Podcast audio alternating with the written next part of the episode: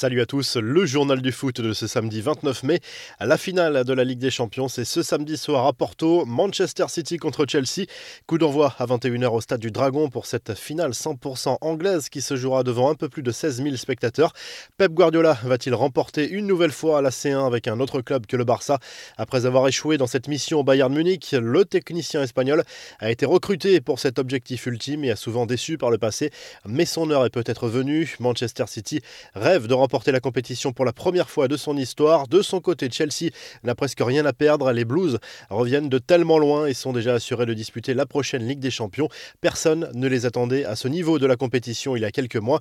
L'arrivée de Thomas Tourel en début d'année a métamorphosé cette équipe portée par un énorme N'Golo Kanté depuis quelques semaines. Le coach allemand, visiblement très détendu, a bien fait rire ses joueurs en se lançant dans une imitation de Pep Guardiola avec sa célèbre gestuelle. N'hésitez pas à nous livrer vos pronostics pour cette finale. La réponse très claire de Neymar à Nike dans un message publié sur Instagram. Le joueur du PSG assure qu'il n'a jamais fait obstruction à une quelconque enquête effectuée par la marque à la virgule. Ils ne m'ont rien dit, on ne m'a jamais donné la possibilité de me défendre.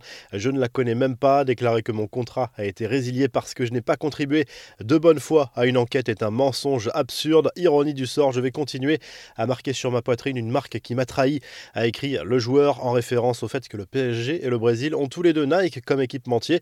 Les rumeurs et infos du l'entente entre Karim Benzema et Kylian Mbappé semble parfaite en dehors des terrains. L'attaquant madrilène a publié une photo sur laquelle il tient l'épaule du buteur parisien avec l'équipe de France. Il n'en fallait pas plus pour que les médias espagnols relancent la rumeur d'un possible transfert du champion du monde vers le club merengue. Ce duo-là fait rêver les supporters du Real. Pep Guardiola met fin à la rumeur d'un retour au Barça alors que certains médias catalans imaginaient que le technicien espagnol pouvait quitter son poste à City en cas de victoire en finale de la Ligue des Champions. Il n'en est rien. Guardiola a été très clair en conférence de presse comme au micro de la chaîne Movistar. Il va rester chez les Sky Blues. Autre démenti, Mauro Icardi a publié plusieurs stories sur Instagram pour tenter de mettre fin aux rumeurs d'un potentiel départ du PSG cet été. Il tacle au passage toutes les fake news à son sujet. Plusieurs clubs italiens sont intéressés, notamment la Juventus Turin. Quelques mois après son départ du stade rennais, Julien Stéphan fait son retour sur un banc de Ligue 1. Le technicien français prend les rênes de Strasbourg qui a officialisé sa signature jusqu'en juin 2024.